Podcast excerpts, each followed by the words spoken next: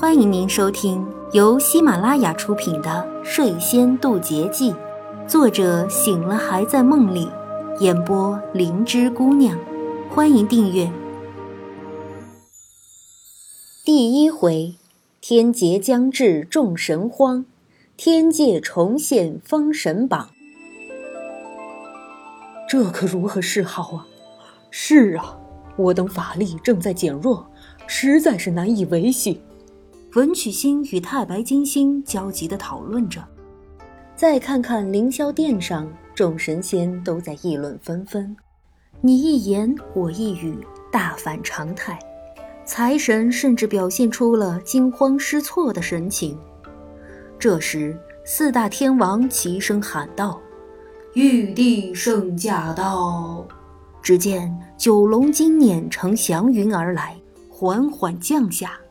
随后便是一道七色神光，众神仙齐呼：“恭迎玉帝！”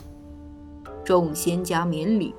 本座刚去不招仙山不足半天日，正是兴致之时，忽闻天门金钟之声，想必各位仙家有紧要之事，快快奏来吧！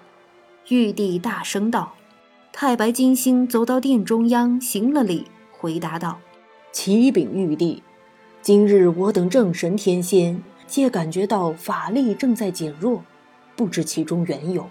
我等担心无法各尽其能，各司其职，使三界秩序受到影响，故而请巨灵神敲响天门金钟，打扰玉帝雅兴，还望玉帝恕罪。真有此事？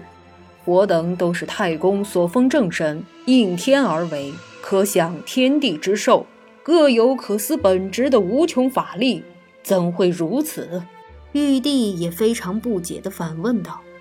财神行礼应道：“启禀玉帝，我与福、禄、寿、喜四位神官在今日施法时，发现我等控制乾坤轮的运转速度上出现了偏差。此轮是广施人间福禄寿财喜的神物，以我等的法力。”一百天年来未出现过偏差，今日速度偏差已导致人间财物分配不公，祸福难定。长此下去，恐造成人间混乱。还请玉帝请出太阳神镜一探究竟。还请玉帝请出太阳神镜一探究竟。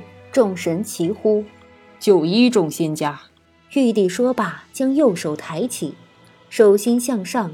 手掌瞬间变大了数十倍，一道金光闪过，只见一面雕有九只形态各异的凤凰的镜子出现在其掌中。玉帝将手往上又轻轻抬了一下，便收回了大手。那太阳神镜悬于空中，大放金光，并不停转动。此时，玉帝念道：“三界至宝，太阳神镜。”听我法旨，速速显现！这时，神镜加速了转动，化为九只火凤凰在空中飞舞，吼成一圈，圈中有图像显现一人一物，其中一人白发白眉，身着盔甲，手持一鞭，似为仙，却是人；另有一物形如画卷，其中风云万物，变化无穷。众仙家，这可是姜太公与封神榜？玉帝问道。太白金星上前答道：“依臣看来，却是太公与封神榜，但不知其中何意。”玉帝也不解其意。众仙议论纷纷。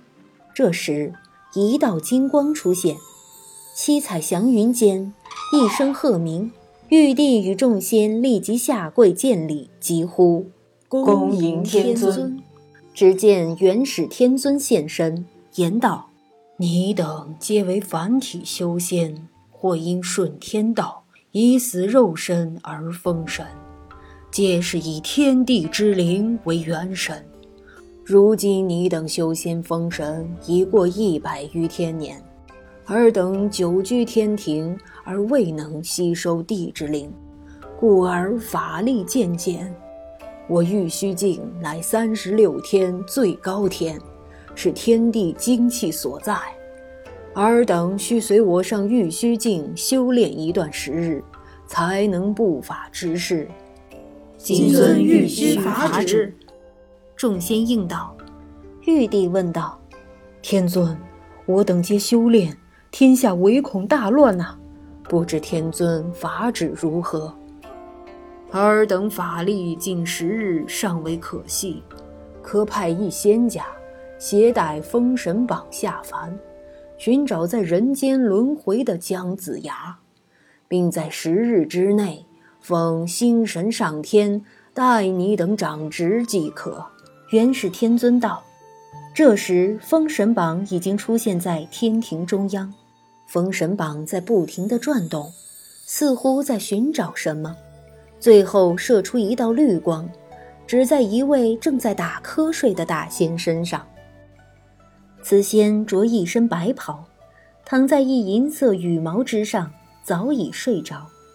玉帝见此情形，捋了一下胡须，微微一笑，道：“看来天意如此，须有睡梦大仙下凡封神了。”听了此言，在睡梦大仙身旁的钟汉离立即用手中的锦玉宝扇扇了一下，睡梦大仙方醒来。